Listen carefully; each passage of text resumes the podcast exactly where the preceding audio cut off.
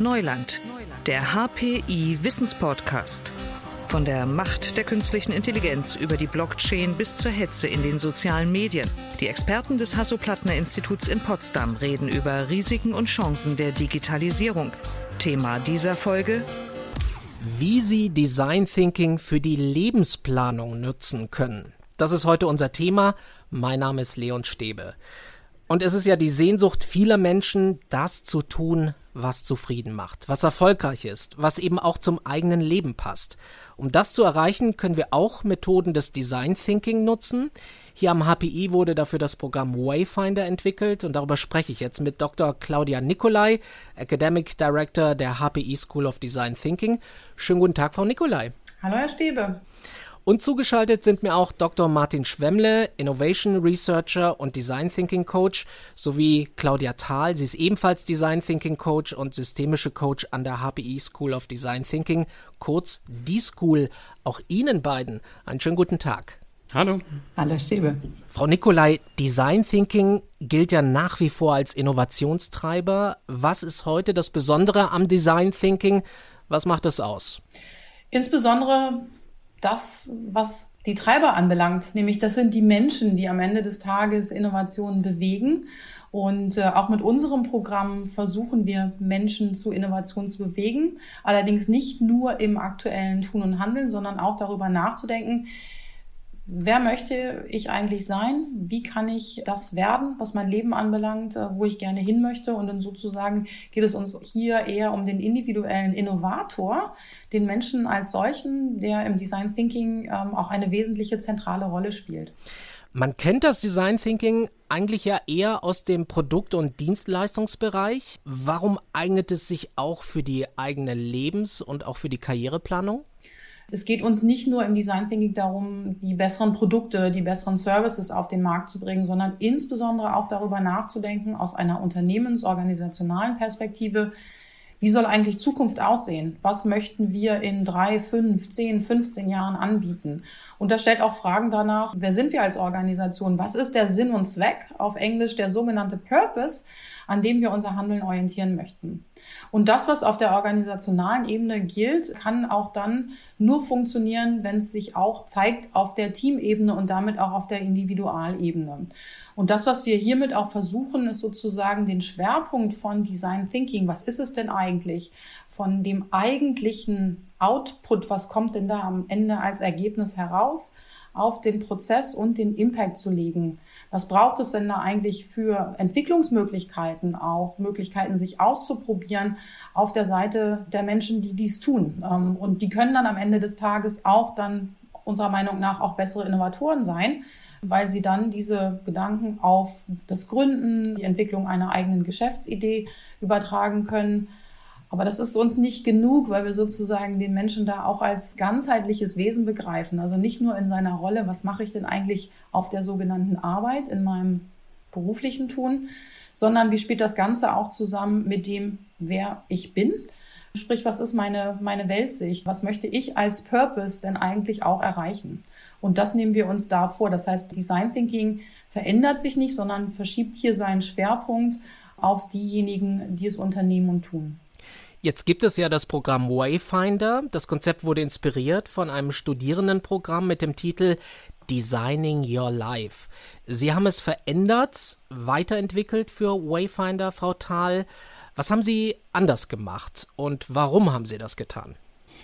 Wir waren ja da, wir haben uns inspirieren lassen, wie Sie gesagt haben, und waren ganz, ganz begeistert und dachten, das brauchen wir am HPI auch. Und haben dann aber festgestellt, das HPI hat besondere Bedingungen, wir haben einen eigenen Kontext und wir wollten das neu machen. Wir haben auf drei, vor allen Dingen auf drei Ebenen stark Veränderungen und neue Sachen eingebracht, vor allen Dingen auf die, was wir die verschiedenen Arten des Lernens nennen.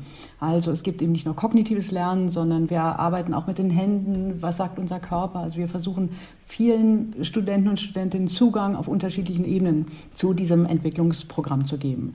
Die zweite Sache ist, dass wir tatsächlich verschiedene Forschungsinhalte damit nutzen und das dritte ist, dass wir auch sehr stark das Ausprobieren, das, das, Prototyping, wie wir das nennen, nutzen. Das heißt, Ideen, die generiert werden und Einfälle, die wir haben, dass wir die tatsächlich auch bauen und ausprobieren und dann auf die Straße bringen wollen.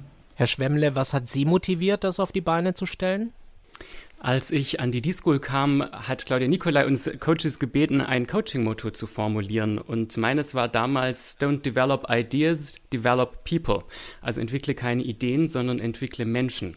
Und ich war mir damals noch gar nicht bewusst, was ich mir da selbst vorgenommen habe, aber durfte das dann in, in mehreren Semestern an der D-School erleben, dass wir in den Teams ganz oft nicht nur über das Projekt gesprochen haben, sondern eben auch über persönliche Themen.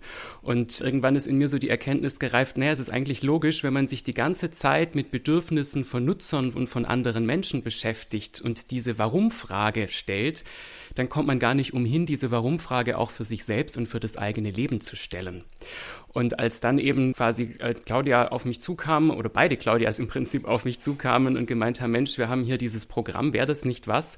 Dann kam da eigentlich diese Begeisterung für Design Thinking, diese Erkenntnis, Mensch, Design Thinking hat noch viel mehr als nur Produkte und Services. Mit dem zusammen, was ich auch früher schon gemacht habe, ich habe mich irgendwie mit 15 oder 14 angefangen, mit Lebensgestaltungsthemen und Coaching zu beschäftigen. Deswegen kamen da ganz viele verschiedene Themen zusammen. Und Claudia Thal hat es auch schon angesprochen, wir arbeiten auch mit Forschungserkenntnissen Deswegen kam auch dieser Aspekt noch dazu, sodass es dann eine ganz runde Sache für mich war. Frau Nikolai, warum braucht das HPI so einen Kurs?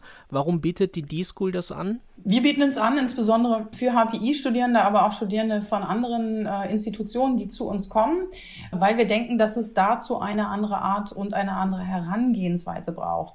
Normalerweise werden fachfremde Inhalte, und dazu gehört ja auch das Thema des Leaderships, ähm, der Kommunikation und so weiter, in sogenannten Soft Skills entwickelt. Und die sind sehr spezifisch in Boxen eingeteilt. Es gibt das Modul Kommunikation, in dem es darum geht, Präsentationstechniken zu erlernen oder auch Debatten besser zu führen, sprich seine Argumente besser vorzubringen, zu verteidigen, in den Diskurs zu, zu gehen.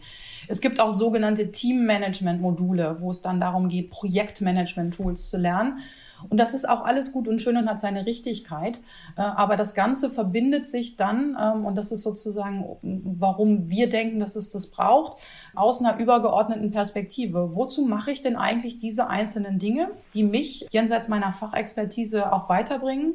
Nicht nur, weil die Studienordnung das vorschreibt, sondern weil ich auch ganz selbstbestimmt meinen eigenen Weg gehen möchte. Also wo möchte ich auch in Zukunft hin? Um das ähm, herauszufinden, braucht es so ein Angebot unserer Meinung nach, was diese beiden Bereiche, wenn man so will, Self and Leadership Development auf Englisch gesprochen, dann miteinander auch verbindet und da halt auch die Konnektoren zu den anderen Bereichen nämlich dann auch herstellt. Also nicht nur andere Fähigkeiten zu erwerben, sondern eine Kompetenz, äh, wenn man so will, eine Selbstführungskompetenz für sich zu entwickeln. Okay, dann reden wir über Wayfinder. Wie muss man sich das jetzt konkret vorstellen? Also, Frau Thal, wie läuft das ab? Wir, wir haben äh, verschiedene Module entworfen, die, die grob der Struktur des Design Thinking Prozesses folgen, aber im Prinzip eigene inhaltliche Schwerpunkte haben. Also wir starten mit einem Modul, was ganz stark erstmal die Selbstreflexion antextet. Also was, was habe ich für Werte? Was habe ich eigentlich, worauf basieren meine Ziele und meine Handlungen? Was, ist mein, was sind meine Glaubenssätze? Sind die alles, worauf ich stehe? Also wir versuchen quasi die Basis zu erforschen dessen, was, was unsere Teilnehmer und Teilnehmerinnen ausmacht und denen das auch erstmal bewusst zu machen.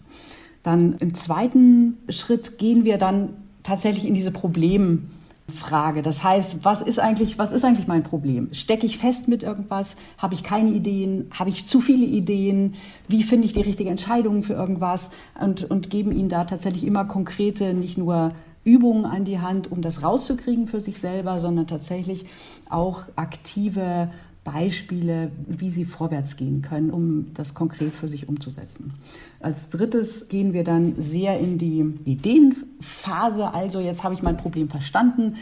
Was ist es jetzt, was ich eigentlich entwickeln will? Ich schaffe mir Optionen. Ich habe viele neue Ideen. Wir gehen da sehr stark auch auf die Unterstützung des Netzwerks ein. Also die Kollegen und Kolleginnen, die dabei sind, die unterstützen sich gegenseitig und das ist ein sehr kraftvolles kraftvolles äh, Instrument tatsächlich der Weiterentwicklung, haben wir festgestellt.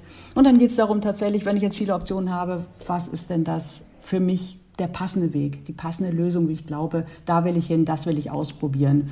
und wie kann ich das machen. Am Ende geht es dann noch ein bisschen natürlich darum, auch das auf die Straße zu kriegen im vierten Modul. Da machen wir sehr viel ähm, damit, das anzupassen. Wie passt das in meinen Lebensentwurf? Wie kommuniziere ich meine Geschichte auch? Wie kann ich sie iterieren? Wie probiere ich das aus? Und wie kann ich tatsächlich dann, wenn ich, wenn ich aus dem Kurs rausgehe, wie kann ich es dann umsetzen und zu einem produktiven Ergebnis machen? Wie erleben Sie das, ähm, Herr Schwemmle? Was haben Sie so in diesen Kursen erlebt? Ja, zum einen diesen Aha-Moment, was Design Thinking, und zwar jetzt nicht nur auf der Methodenebene, sondern auf dieser Mindset-Ebene tatsächlich auch noch bewirken kann. Also ich habe so ein bisschen mein eigenes Handwerkszeug neu kennengelernt. Also zum Beispiel sagen wir ja ganz oft Umgang mit Fehlern, also fail early, fail often, probier Dinge aus. Das geht vielleicht ganz einfach, wenn ich ein Produkt entwickelt habe und teste und dann finde ich heraus, es klappt nicht. Wenn ich aber mit dieser Haltung an die Frage des Lebens herangehe, ist das natürlich was ganz anderes. Dann geht es plötzlich drum, es gibt eigentlich nicht eine falsche Entscheidung, sondern es gibt eigentlich nur ein falsches oder nicht stattfindendes Lernen aus mhm. einer Entscheidung. Also das war so ein Aha-Moment zu sehen, wow, da steckt so viel Kraft drin, wenn man das quasi jetzt vom, von Produkten oder Services aufs Leben bringt. Das zweite ist vielleicht, äh, was auch vorhin Claudia Thal angesprochen hat, dieses Thema Different Ways of Learning oder Knowing. Wir haben so viele andere Ressourcen in uns, die über den Kopf oder über das Gehirn hinausgehen. Und wir haben beispielsweise Elemente drin, wo wir bitten, ein Tagebuch zu führen, wo man auch aufschreiben soll, nicht nur, was habe ich gefühlt, sondern auch, habe ich irgendwelche körperlichen Symptome gespürt, also kinästhetisches Wissen. Oder auch wir machen eine Meditation und bitten unsere Teilnehmenden zehn Minuten lang eine Meditation zu machen über ihre Zukunft und sich vorzustellen, ich wache irgendwo auf in zehn Jahren. Wo ist das denn? Und liegt da jemand neben mir und stehe ich eigentlich auf oder bleibe ich im Bett liegen? Und wenn ich aufstehe, warum? Und es war sehr spannend zu sehen, was das Feedback von unseren Studierenden war, weil viele noch nie so eine Meditation gemacht haben. Ich muss gestehen, ich habe die selber natürlich auch ausprobiert, äh, als wir sie konzipiert hatten. Und ich fand es einfach überraschend, welche Potenziale ungenutzt in uns liegen und wie eben die Techniken und auch die Denkweise von Design Thinking helfen kann, den Zugang dazu zu schaffen, also den Zugang zu den eigenen Wünschen und zu den eigenen Träumen oder eben auch den Zugang zu, was sind denn meine Werte, also was sind denn die Leitplanken von meinem Leben oder von meinen Entscheidungen, denen ich mir aber bislang gar nicht so bewusst war. Frau Nikolai, können Sie beschreiben, was für Menschen das sind, die da mitmachen? Also welcher Typus nimmt daran teil? Also zum einen vom Typus äh, natürlich diejenigen, die sich vom Kursangebot angesprochen fühlen. Zum einen, weil die Teilnahme daran äh, auch eine freiwillige ist. Sprich, muss auch etwas sein, was ich zumindest mal für mich als relevant, irgendwie interessant, herausfordernd oder was auch immer ansehe. Und ähm, dann auf der anderen Seite sind es schon unterschiedliche Typen, die daran teilnehmen, die auch mit unterschiedlichen Fragen an der Veranstaltung, an dem ganzen Kurs und auch an diesem Netzwerk teilnehmen. Manche, die ganz klare Vorstellungen auch schon davon haben, wo es in Zukunft hingehen kann aber nicht genau wissen, ob das der richtige Weg für sie ist, weil er vielleicht ein bisschen äh, abweicht. Andere, die jetzt wirklich davor stehen, für sich eine zentrale Entscheidung zu treffen. Zum Beispiel ganz platt gesprochen, was studiere ich im Master? Bleibe ich in Berlin oder Potsdam?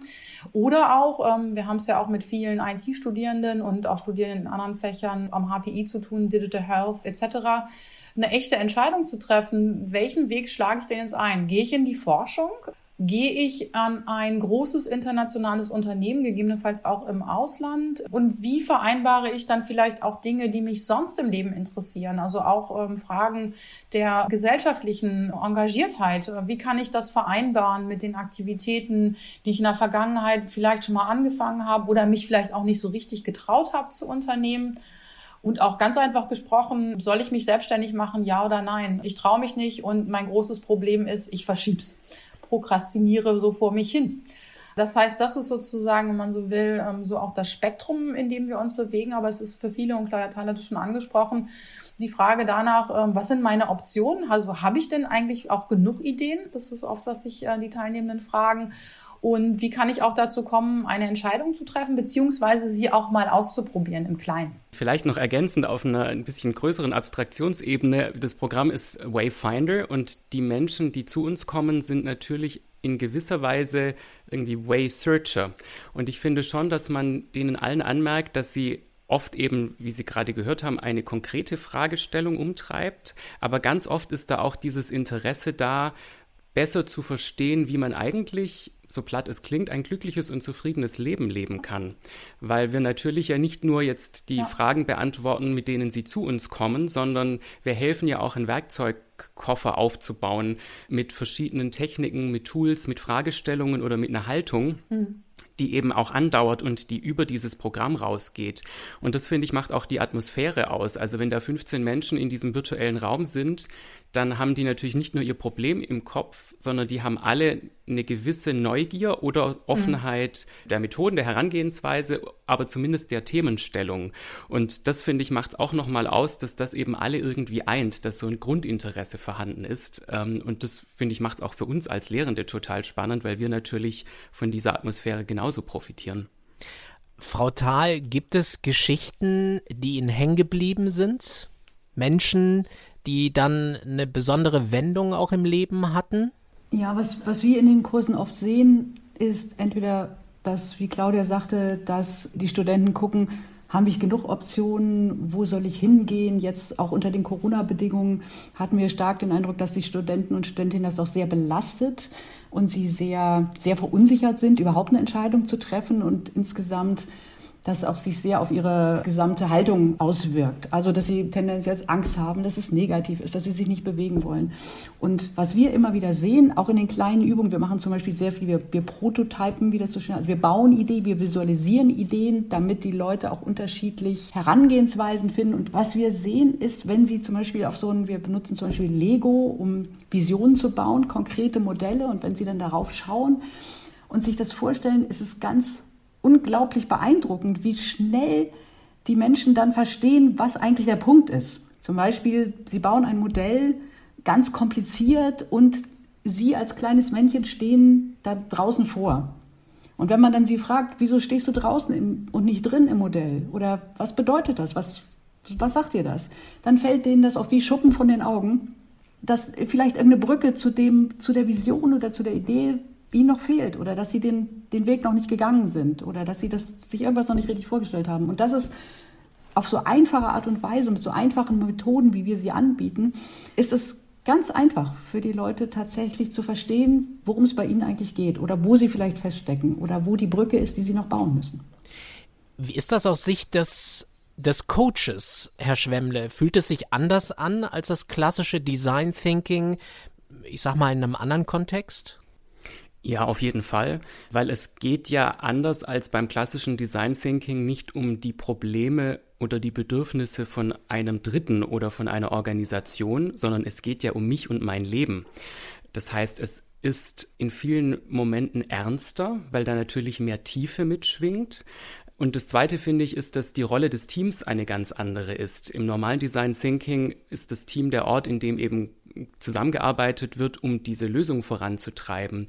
Bei Wayfinder haben die Teammitglieder, wir machen auch kleinere Teams, das sind dann Triads, also Triaden, drei Studierende, ähm, die sich gegenseitig Feedback geben. Das heißt, da hat das Team nicht die Rolle, gemeinsam an einer Lösung zu bauen, sondern eigentlich Resonanzraum und Reflexionsraum zu sein.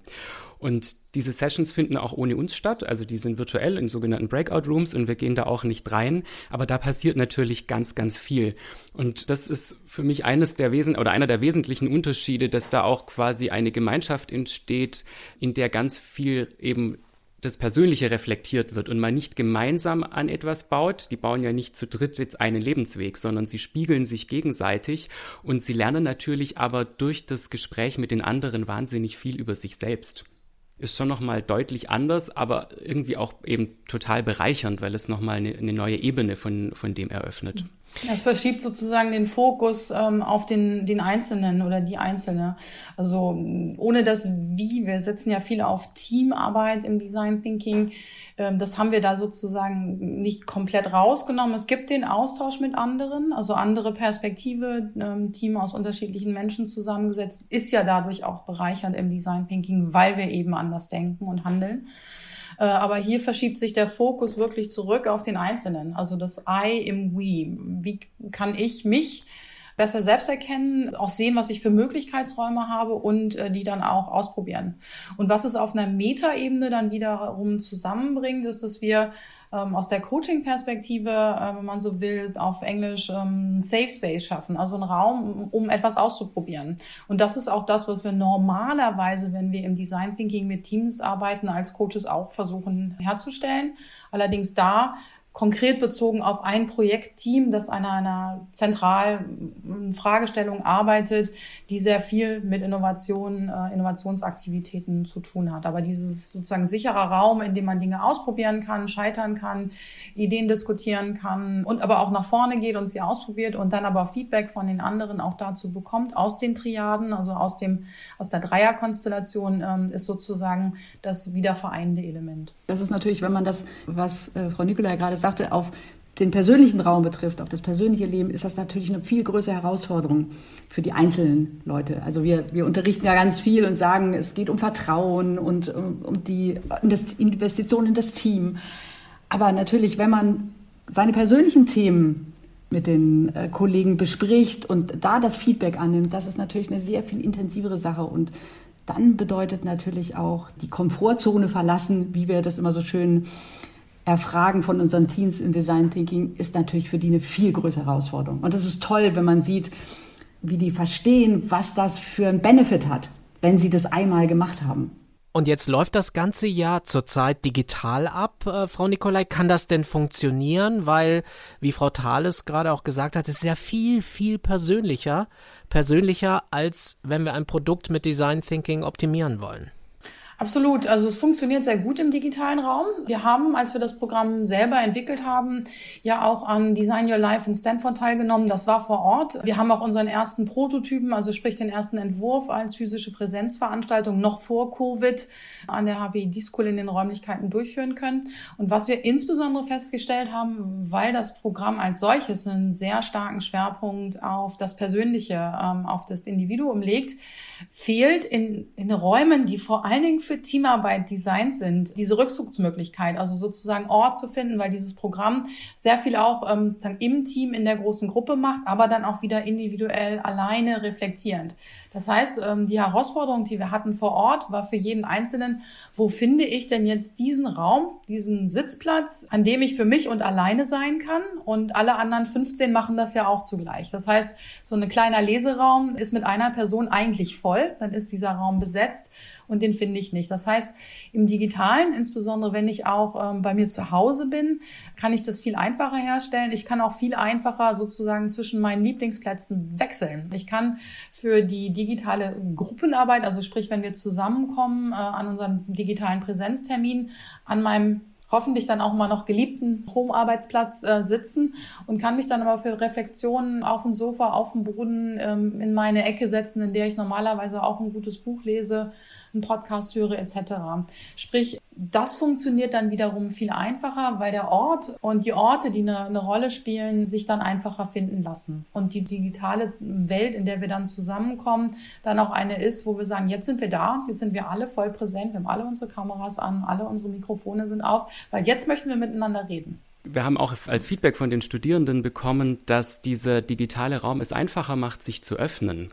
Äh, wir haben dann natürlich auch gefragt, naja, wir können jetzt nicht anders, aber empfandet ihr es denn als Nachteil, dass es virtuell war? Und die Rückmeldung war, ach ganz ehrlich, hm, jetzt mal über diese Themen zu sprechen, fiel mir fast leichter, weil da diese technische Barriere dazwischen war, so dass wir am Ende selbst davon überrascht waren, wie positiv sich eigentlich dieses virtuelle oder digitale Setting ausgewirkt hat, wobei man gleichzeitig dazu sagen muss, wir auch sehr viel Hirnschmalz investiert haben und auch bei der Durchführung Energie rein investieren, dass das auch wirklich funktioniert. Also wir arbeiten sehr viel mit Musik, um die Atmosphäre zu schaffen. Wir achten natürlich sehr stark ähm, auch auf eine seamless ähm, Optimierung. Also wir machen nicht ständig Screen an, Screen aus, Präsentation hin und her, sondern versuchen, dass da ein Flow entsteht. Aber Aber unterm Strich waren wir, glaube ich, alle total überrascht, wie gut man ein so persönliches mhm. Thema in den virtuellen Raum bringen kann, eben wenn man es auch richtig anstellt und entsprechend mit Herzblut quasi auch facilitated. Und deswegen ist auch die spannende Frage, was tun wir, wenn wir es wieder real machen dürfen? Das müssen wir mal noch sehen. Wir würden natürlich uns gerne mal persönlich treffen, weil manche der Studierenden haben sich noch nie im wahren Leben getroffen. Und einige wollen jetzt auch ein Summer Retreat organisieren und solche Dinge. Dafür ist es, glaube ich, super. Aber ich könnte mir vorstellen, dass wir gerade den Anfang, wo es mal darum geht, sich zu öffnen und überhaupt mal sprachfähig zu werden für so ein sensibles Thema, dass wir den vielleicht sogar virtuell lassen, weil es eben einfach einen leichteren Zugang mhm. schafft. Frau Thal, wie erleben Sie das? Wie könnte sich Wayfinder da weiterentwickeln? Also wir denken natürlich über eine Form von hybrider Veranstaltung nach, wo es für diesen sozialen Aspekt, was wir früher eben in der Kaffeeküche gemacht haben, wo wir, wo wir da Treffen haben, so Initiationsveranstaltungen, wo Leute sich tatsächlich auch persönlich treffen, um, um zu, miteinander sprechen zu können. Also die Studentinnen sagen uns immer wieder, es gibt tiefere Reflexionen, es gibt tiefere Gespräche, es gibt unterschiedliches Antexten von, von Bedürfnissen, die sie haben, die wir offensichtlich analog nicht so abbilden können. Also das werden wir wahrscheinlich behalten. Und dann geht es natürlich darum, das Netzwerk stärker auszubauen. Also unser, unsere Lieblingsvorstellung ist, dass wir eine große Anzahl von Wayfindern am HPI schaffen, die durch unser Programm gegangen sind, die tatsächlich die Skills haben und, das, und die Fertigkeiten für ihre weitere Lebensplanung das anzuwenden und, und nach vorne zu designen und sich auch gegenseitig weiterhin unterstützen können. Denn wenn die bei uns rausgehen, ehrlicherweise ist ihr Leben ja nicht äh, fix und gemacht, sondern dann, dann geht es weiter. Und da ist natürlich die Gruppe in einer Art und Weise zusammengewachsen, hm. die bestimmt ganz toll ist, um, um später immer nochmal aufeinander zuzugehen und sagt, hey, kannst du nochmal drauf gucken und gibst du mir nochmal Feedback und lass uns doch mal zusammen gucken, wie es weitergehen könnte. Mhm. Und das ist ein ständiger Prozess. Zum Abschluss, Frau Nikolai, was wünschen Sie sich? Was soll Wayfinder in Zukunft erreichen? Potenziale bei sich selbst zu erkennen und auch ähm, das Risiko einzugehen, es mit anderen weiterzuentwickeln, auszuprobieren und in dem Sinne wirklich auch sozusagen dieses Netzwerk zu stärken, mit anderen sich dazu auszutauschen und auch im Austausch zu bleiben. Und was ich mir auch noch wünsche, ist sozusagen an der Stelle, wie es weitergehen kann, zu schauen, wie man das weiterentwickeln kann, auch in Bezug auf spätere Phasen im Leben und frühere Phasen im Leben. Also sprich, was ist eigentlich mit denjenigen, die noch relativ jung sind? Wir Prototypen auch mit Schülerinnen gemacht, die vor ganz anderen Problemen, Herausforderungen stehen und auch große Nachfrage bekommen von denjenigen, die schon weiter in ihrem Leben fortgeschritten sind, weil man fragt sich das ja nicht nur mit Mitte 20, man fragt sich das genauso mit Mitte 30, Mitte 40 und ich kann es auch sagen, mit Mitte 50 kommt es auch auf einen zu. Wie man Design Thinking für die eigene Lebensplanung nutzen kann, das war heute unser Thema. Danke sehr an meine Gäste, Dr. Claudia Nicolai, Academic Director der HPI School of Design Thinking und mit dabei waren auch Dr. Martin Schwemmle und Claudia Thal, beide Design Thinking Coaches an der HPI School of Design Thinking. Ganz herzlichen Dank, dass Sie mitgemacht haben. Vielen Dank. Dankeschön. Vielen Dank. Und das war diese Episode von Neuland. Mein Name ist Leon Stäbe und ich freue mich schon auf das nächste Mal. Bis dahin, tschüss, ciao und wir hören uns dann hoffentlich wieder zu unserer nächsten Folge. Digitales Wissen verständlich auf den Punkt gibt es bei Neuland, dem Wissenspodcast des Hasso-Plattner-Instituts.